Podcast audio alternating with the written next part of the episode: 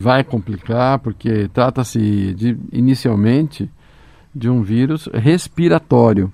E o vírus respiratório em ambientes mais fechados ele se, se, se circula mais, consegue se colocar mais próximo de contagiar as pessoas. Hoje, no Paraná, de cada quatro pessoas é, infectadas pelo coronavírus, três foram infectadas pela cepa P1 amazônica brasileira. Ela é mais rápida no contágio e também é mais rápida no quadro clínico, na evolução do curso da doença. E isso acontece fazendo com que. Qual é a sensação que nós temos com essa cepa P1? É a sensação do pronto-socorro cheio. Porque onde você teria acometimento de uma, duas pessoas no ambiente, você vai ter três, quatro, cinco, seis. E elas vão, quando pioram, elas vão todas juntas procurar assistência médica.